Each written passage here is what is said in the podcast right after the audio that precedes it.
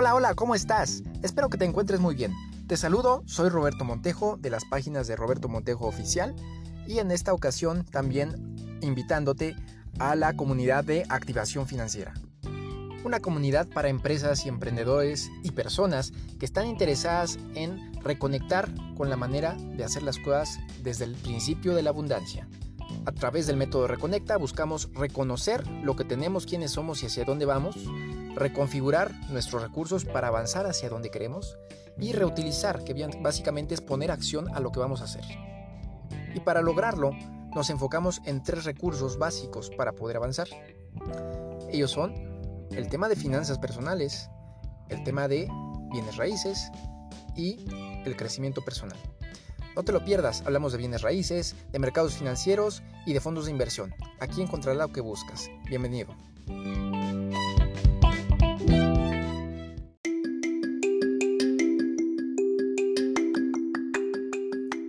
Hola, ¿qué tal? Te saluda Roberto Montejo nuevamente para platicar acerca de bienes raíces y construcción desde la perspectiva de las finanzas personales y el crecimiento personal.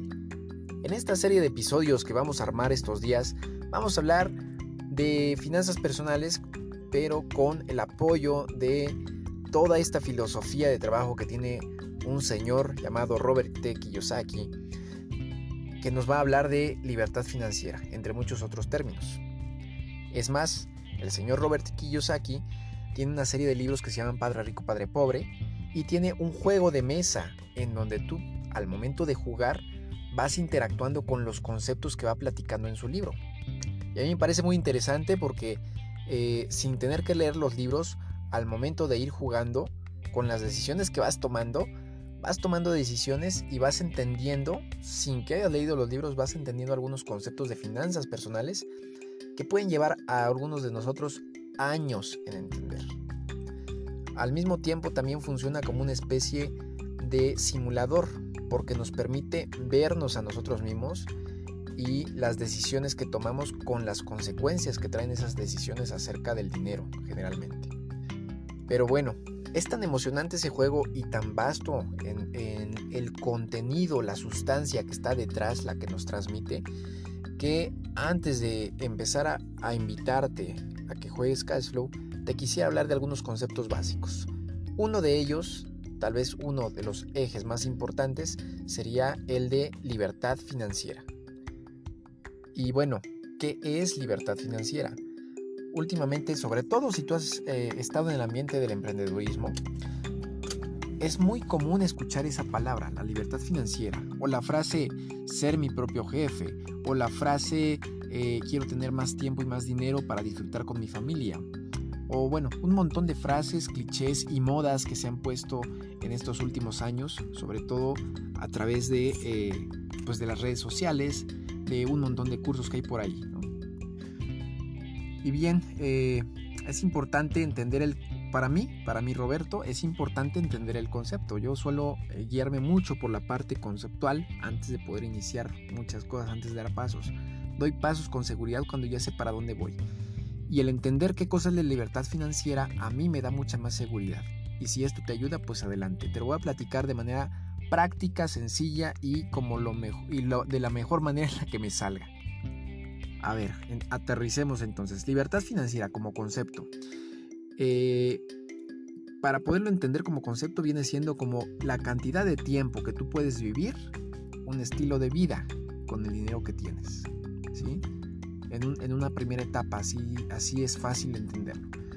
Digamos lo siguiente, tú por mes gastas, no sé, 20 mil pesos y tienes ahorita en tu bolsa 20 mil pesos.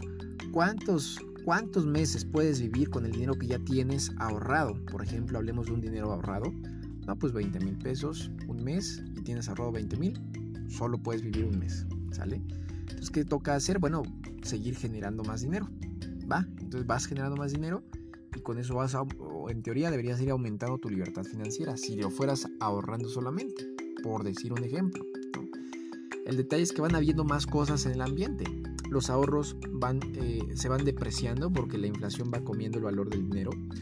eh, puede ser que surjan gastos imprevistos, puede ser que, surjan también de repente oportunidades de negocio y que tú agarras de ese dinero que tienes para pues para ocuparlo para esos negocios y puede ser que resulten o no resulten. Entonces, como hay tanta, toda una serie de dinámicas alrededor, el concepto de libertad financiera midiendo el tiempo con el dinero, así como lo acabo de decir, requiere un poquito más, requiere un poquito más de, de análisis para poder lograrse.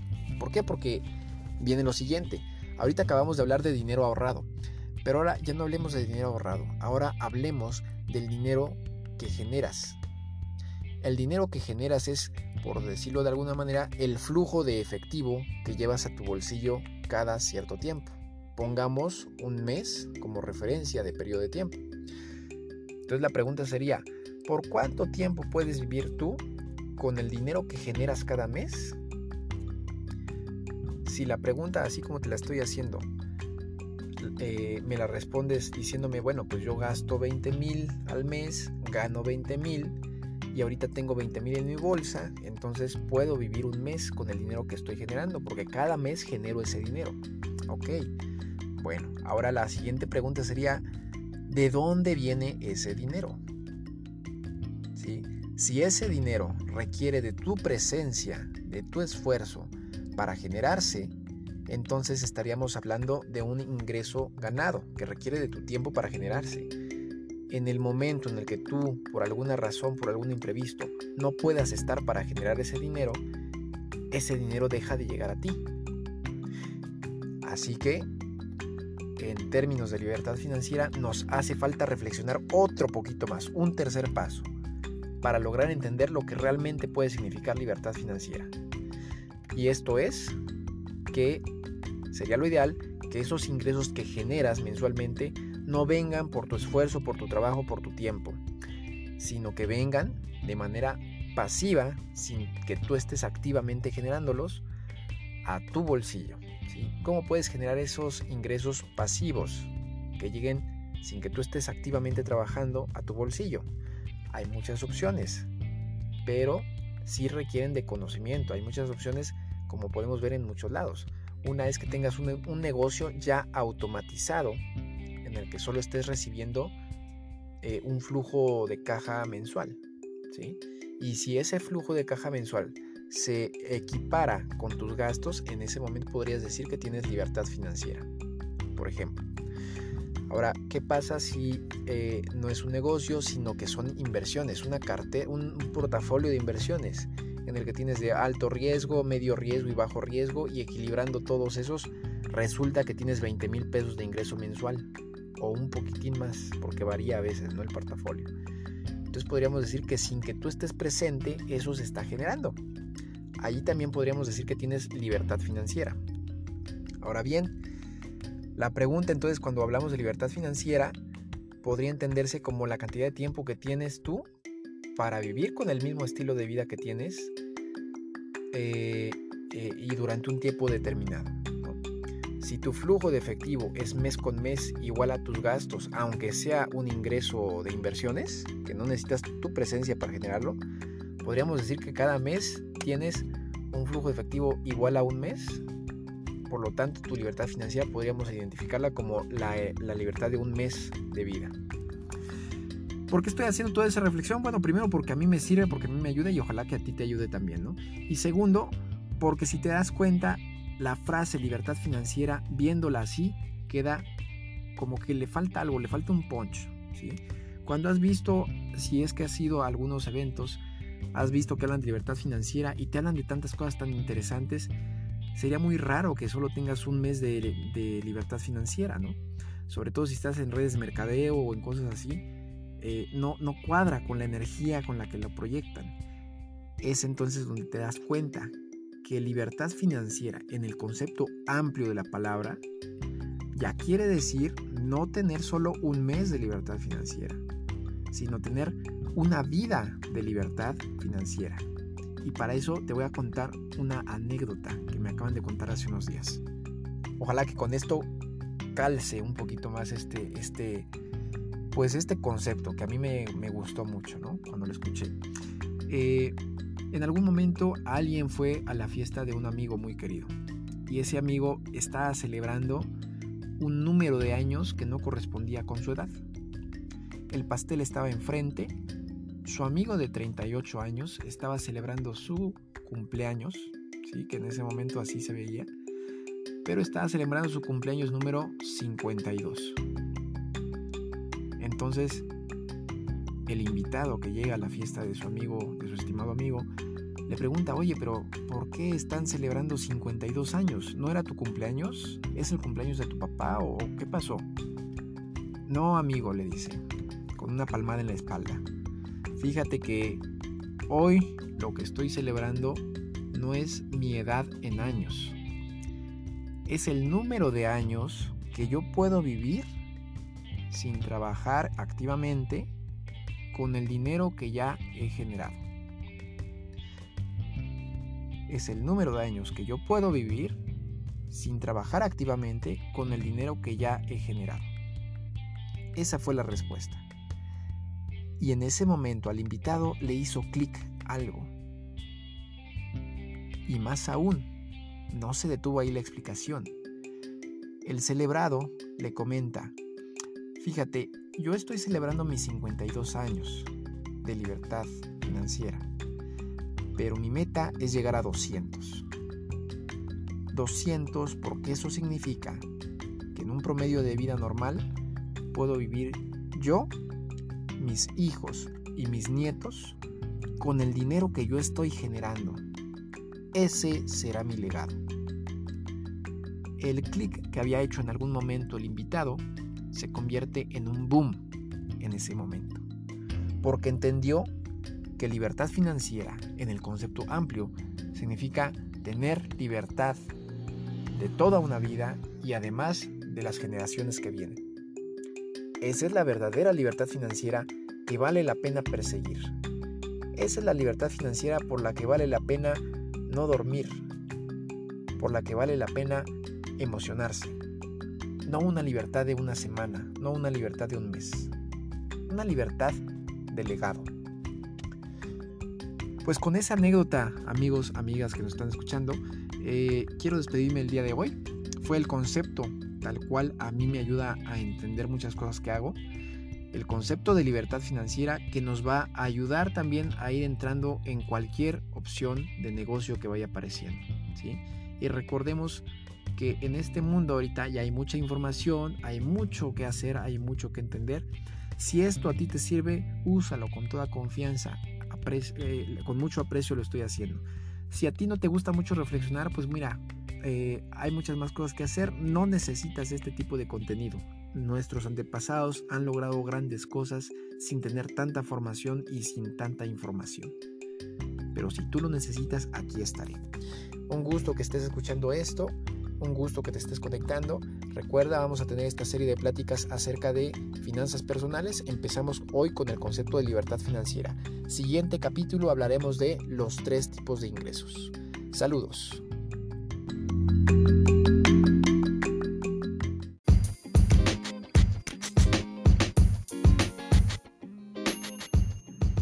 Hola, hola, ¿qué tal?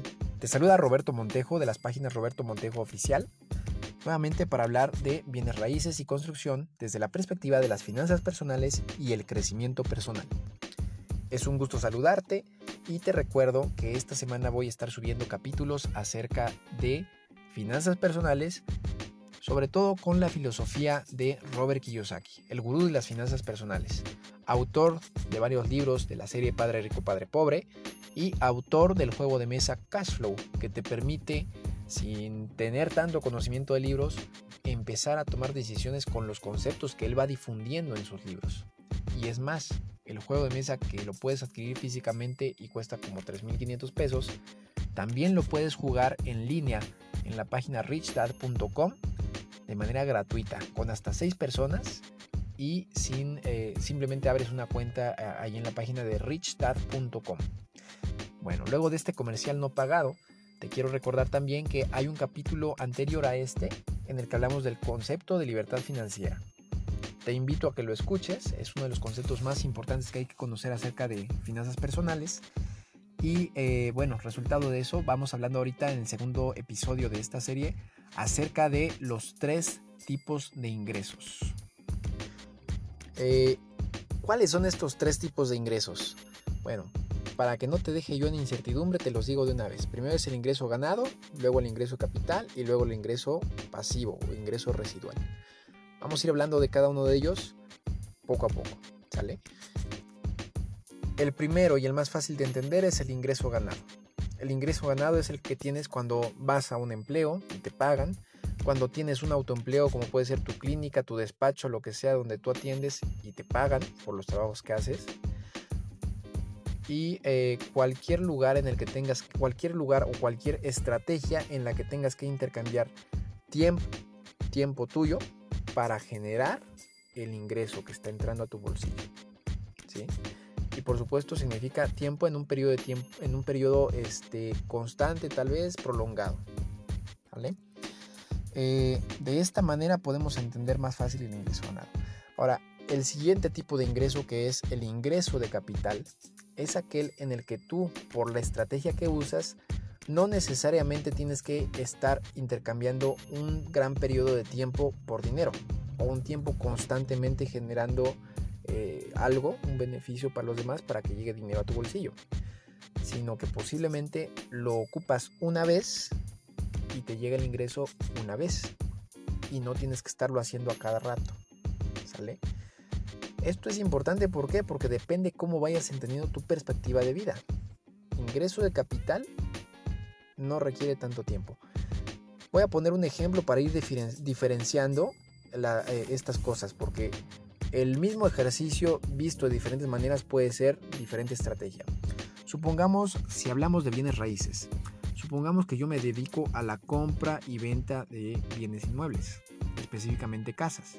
Y entonces yo digo, a una casa no le tengo que dedicar tanto tiempo y voy em, pues vendo una casa hoy, me dan una buena comisión para lo suficiente para tres meses o seis meses de, vida de mis gastos y pues viene siendo un ingreso de capital, entonces lo puedo ocupar como modus vivendi. Técnicamente, si tú ya estás en tu mente tomando esa decisión de que lo que vas a hacer es estar constantemente comprando y vendiendo cada seis meses, ya lo que tienes allí es una estrategia de dinero ganado. Esa estrategia de dinero ganado implica tu tiempo en un periodo, en un periodo específico para hacer ciertas acciones y generar ingreso. ¿Sale? ¿Qué quiere decir esto? No es que esté mal, no es que esté bien, simplemente tenemos que ubicar cómo son las estrategias de, de generación de ingresos. Si tú logras tener una estrategia tan buena como esa, pues qué bueno, bienvenido. Nada más que ubica de qué manera la estás ganando. En el momento en el que tú faltes en esa ecuación, si tú estás intercambiando tu tiempo de manera periódica, aunque sea aislada, en el momento en el que faltes en esa ecuación, se deja de producir ese ingreso que estabas esperando. ¿sí? Entonces, no hay que desviarse, no hay que desviarse. Lo que posiblemente estés buscando, si ya te pasó eso por la mente, sea algo que se llama ingresos pasivos. Ingresos pasivos, que también se conoce como ingresos residuales, o para, para mí generalmente es más fácil decir ingresos constantes, constantes pasivos. Eh, ¿Por qué les llamamos pasivos? Porque de manera, eh, tú de manera pasiva, es decir, sin que activamente tengas que estar ocupando tiempo para generar ese ingreso que está llegando, de manera pasiva tú puedes recibir ese ingreso. ¿Qué tipos de estrategias existen para lograr eso? Bueno, Existen varias. Existe, por ejemplo, la renta inmobiliaria. Ya no la venta, sino la renta inmobiliaria. Existe también la, puedes crear un portafolio de inversiones del mercado financiero, como puede ser ahorita que es tan fácil invertir en la bolsa, invertir en forex, invertir en criptomonedas, y eh, pues ahora sí que apoyarte de alguien que esté llevando esa cartera de trabajo, ese portafolio, perdón, de inversión. ¿Por qué? Porque en ese momento pues tú ya no ocupas tu tiempo, simplemente ya generaste una estrategia, generaste confianza con alguien, lo conoces, entiendes qué está haciendo y te dice, bueno, tú dame capital, yo te genero un rendimiento y de aquí para adelante pues nos vamos así. Podría ser una opción. Hay muchos detalles que checar, pero podría ser una opción de ingreso pasivo. Eh, ¿Qué otra cosa puede ser? Un negocio automatizado. Un negocio en el que tú no te tengas que parar porque ya todo está automatizado y solo te llega tu flujo de efectivo a tu bolsillo. También puede ser una opción de ingreso pasivo. Entonces, ¿qué quiero decir con esto? Con los tres tipos de ingresos, o sea que básicamente vienen siendo tres estrategias de generación de ingreso. Podemos identificar el ingreso ganado, intercambias tiempo por dinero. El ingreso de capital, no intercambias tanto tiempo, pero requieres ponerle atención para intercambiar algo de valor por dinero. ¿sí?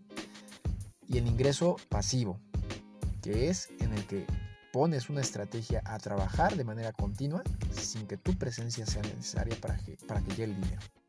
¿Vale? Es decir, ya no intercambias tiempo por dinero, porque anteriormente intercambiaste tu estrategia para que ese dinero llegue a ti. Bueno, de manera práctica, sencilla y lo más rápido que pude en, esta, en este episodio te platiqué ya de los tres tipos de ingresos. Estos son los tres tipos de ingresos con los que vamos jugando en el juego de mesa Cashflow. Y lo que jugamos en el juego de mesa Cashflow si lo estás jugando, vale la pena que lo lleves a la vida real. Pregúntate qué estás haciendo con estos conceptos en tu vida. Si tú eres de aquellos que se han sumado con nosotros en el CEAF, Centro de Expansión de Abundancia Financiera, a jugar todos los martes a las 8 y media, pregúntate cómo estás aplicando esos conceptos que hemos aprendido en el juego. ¿Cómo estás aplicando estos conceptos para ordenar tus finanzas? ¿Por qué? Porque viene el siguiente episodio. El siguiente episodio de lo que vamos a hablar es del estado financiero. El estado financiero es una carta en donde aparece al, principio del juego cómo estamos en cuestión de ingresos y gastos. Pero bueno, no te adelanto más.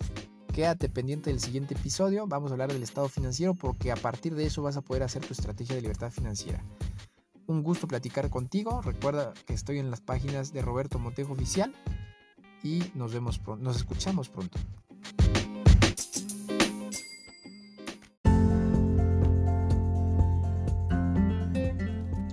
Hola, hola, soy Roberto Montejo, nuevamente saludante para platicar sobre construcción y bienes raíces desde el enfoque del crecimiento personal y las finanzas personales. En esta ocasión quiero platicarte acerca de, eh, bueno, estamos iniciando el 2021, 2020 fue un año muy retador para muchas cosas, eh, pero al mismo tiempo recordemos que ante toda crisis hay oportunidades. Hay muchas personas, hay muchos aspectos de la vida que van a cambiar. El dinero nunca desaparece, solo cambia de manos y en el año pasado vimos muchos cambios de manos. Ahora, más allá de lo que pasa a nivel macro, a nivel micro, más de uno de nosotros debe reajustar sus, eh, su planeación de egresos y ingresos, es decir, su presupuesto mensual, su presupuesto anual, para poder lograr sus metas financieras. Y yo te quiero hablar el día de hoy eh, de algo que se llama libertad financiera y plan de presupuesto. Desde la perspectiva del cash flow, que es un juego de mesa que eh, pues inventa eh, Robert Kiyosaki, un gurú de las finanzas personales. Desde esta perspectiva, quiero que vayamos abordando eh, aquellos que ya han jugado, que me vayan siguiendo la línea y los que no, pues les voy platicando para que nos imaginemos juntos. En el juego de cash flow, de lo que se trata es de salir de la carrera de la rata. ¿Qué significa la carrera de la rata? Es una dinámica en la que tú estás corre y corre, trabaje y trabaje, generando y generando dinero constantemente con tu tiempo para poder cubrir tus gastos de vida. A eso le llama Robert Kiyosaki la carrera de la rata, ¿sí? porque es como una, rata que está en una rueda dando vueltas y por más que corra pues no avanza a ningún lado. Ahora bien, esa carrera de la rata que es donde empezamos cuando, cuando jugamos Cashflow, el juego de mesa, eh, también nos presenta una serie de situaciones ya desde el inicio. Desde que inicias a jugar Cashflow, ya te aparece un sueldo, un sueldo base, una profesión y un cálculo de ingresos y egresos que te permite al final tener un ahorro constante cada mes. ¿Qué quiere decir esto? Que ya te aparece un presupuesto planeado. Eh, como ya te aparece un presupuesto planeado, hay muchas cosas en el juego que no te van comentando, ¿no? No se va comentando cómo hacer un presupuesto, qué gastos sí los debes involucrar, qué gastos no empiezas a jugar porque así empiezas en la vida. Empiezas y pues ya te vas como que dando cuenta de que tienes que hacer inversiones y vas como que nadando para a contracorriente, ¿no? De lo que te lleva la vida. Por eso también no, no explica muchas cosas el juego porque pues así pasa. A veces casi nadie nos explica y hay muchas cosas que no entendemos pero aún así funcionan. Ahora, de lo que trato aquí en este podcast, en esta, en esta emisión, es de platicar específicamente de una de esas cosas que no te platica el juego de Cashflow, que es cómo realizar o cómo construir tu plan presupuestario. Para que cada mes tú tengas un ahorro dispuesto para inversiones. ¿Qué es lo que pasa con muchos de los que somos nuevos en inversiones? que te llegan a platicar de una oportunidad o que tú encuentres una oportunidad y te emocionas y pones todos los huevos en, e, todos los huevos en esa canasta. Eh, muchas veces te va bien, muchas veces te va mal, depende de a quién le preguntes, eh, pero al final pues no es una estrategia que puedas replicar. Entonces de lo que te voy a hablar es de una estrategia que puedes replicar tú para tus propias finanzas personales, para poder hacer tu plan presupuestario y tener un ahorro que mes con mes o que periodo con periodo se puede ir acumulando para que ese sea el que destines a tus inversiones y no pongas en riesgo tus gastos de vida ni tus planes de vida. Primero entonces que estábamos hablando de la carrera rata, veíamos que en el juego cuando iniciamos nos presenta una serie de situaciones y esas situaciones son con las que vamos jugando, ¿sale? Tenemos un sueldo, tenemos gastos y tenemos ingresos. Al final nos queda un, un ahorro que vamos acumulando mes con mes y ese es el que podemos usar para inversiones. Para poder identificar cuánto puedes ahorrar, valdría la pena que te preguntes cuánto gastas, porque suele ser más fácil identificar cuánto gastas al mes que cuánto quieres ganar, porque a veces nuestra mente no se ha expandido. Entonces, si te preguntas cuánto gastas al mes, tú puedes tener una referencia de que si al mes gastas 10 mil pesos y tú ganas 12 mil, puedes tener un ahorro de 2 mil pesos fijos y eso los destinas para tu ahorro de inversiones. Muy recomendable, si ya hiciste tu presupuesto, que tomes en cuenta impuestos promedio al mes, aunque seas autoempleado. Impuestos promedio al mes, eh, que tomes en cuenta gastos operativos de tu oficina si es que tienes, que tomes en cuenta gastos de, eh, del súper, gastos de tarjeta de crédito, gastos de préstamos. Y me refiero a gastos, no me refiero a que tengas que pagar el préstamo que hiciste, sino a que estás pagando tal vez los intereses o el mínimo que te toca pagar. ¿sí? Si tú ya tienes eso considerado y te conviene y tienes la capacidad de hacerlo, ponlos dentro de tu columna de gastos. Y eso significa que, esos gastos los vas a congelar por un tiempo. ¿Para qué? Para que tu enfoque no esté en pagar tu deuda, porque esa deuda ya la tienes controlada, ya la tendrías controlada. ¿Por qué? Porque lo vas a pagar en los tiempos que tocan, no después, para que no te cobren recargos y vas a establecer bien qué fecha es la que vas a pagar para que no te pases de ningún, de ningún este, periodo. Entonces lo acomodas en tu columna de gastos, que esos gastos son inamovibles y por el contrario pueden llegar a sumarse. Si vas teniendo hijos, si vas teniendo un gasto no presupuestado como algún gustito o algún viaje o lo que sea, ahí se va a ir agregando, ahí lo debes ir agregando para que no te vuelva a pasar de imprevisto. Porque no se trata de que te ajustes a vivir con lo que tienes, se trata de que tengas un estilo de vida que te gusta pero de manera inteligente lo sepas cubrir, ¿sale? Entonces, como esos gastos no presupuestados suelen ocurrir, cuando los encuentres, los sumas a tu columna de gastos como un fijo o como un promedio fijo, ¿sale? Ya que tienes eso, vas a tener tu total de gastos del mes y vas a identificar si te, si te alcanza con el sueldo que tienes o con los ingresos que tienes. Si te alcanza, pues ya vas un paso más adelante. Si no te alcanza, tienes que hacer un plan muy claro de cómo vas a generar esos ingresos. De preferencia antes de que los estés gastando. Pero si tú ya te encuentras en una situación en la que tienes deudas tras deudas, lo que tienes que hacer es controlar esas deudas. Recuerda, congelar el pago mínimo y avanzar para lograr un ingreso pasivo. ¿sí? Quiere decir que no vas a pagar el dinero que debes de deuda, vas a pagar lo mínimo para que el dinero que tienes te sirva para capitalizarse e invertir en ingresos pasivos que es un ingreso pasivo, es aquel ingreso que entra a tu cartera sin que tú tengas que estar activamente trabajando, ¿sí? sin que tengas que intercambiar tu tiempo o este, algún eh, producto constantemente que tú tengas que eh, estar ahí pendiente de hacerlo. Bueno, entonces, eh, de esta manera que acabo de comentar, teniendo fijos tus gastos, ¿sí? incluso los de las deudas que son pagos mínimos, teniendo los fijos, te puedes enfocar en que esos ahorros que te queden al final del mes, quitándole todo lo que ya dijimos, te permitan hacer inversiones. Esas inversiones que vas a buscar son inversiones que te generen un flujo de efectivo. ¿Qué es un flujo de efectivo? Eh, de ingreso pasivo es el flujo que llega a tu cartera sin que tú tengas que estarte esforzando para, para que eso suceda. Prácticamente necesitas idear una estrategia para que te llegue ese dinero a tu bolsillo. ¿Con qué? Generalmente te capitalizas con tus ahorros. ¿sí? Esos ahorros los pones a trabajar para que puedas generar esos ingresos pasivos. En otra ocasión, ya que platicamos ahorita del presupuesto, me gustaría platicarte en otra ocasión de los tres tipos de ingresos. ¿Por qué? Porque en base a eso vas a poder lograr tus ingresos pasivos, porque no todos son ingresos pasivos, hay ingresos de varios tipos. Un gusto saludarte, ojalá estés muy bien, te deseo muy feliz 2021 y eh, pues ojalá que nos vaya mejor a todos este año que el anterior todavía. Eh, yo no me quejo la verdad del 2020, me fue bien, pero pues espero que me vaya todavía mejor este 2021. Muy buen día.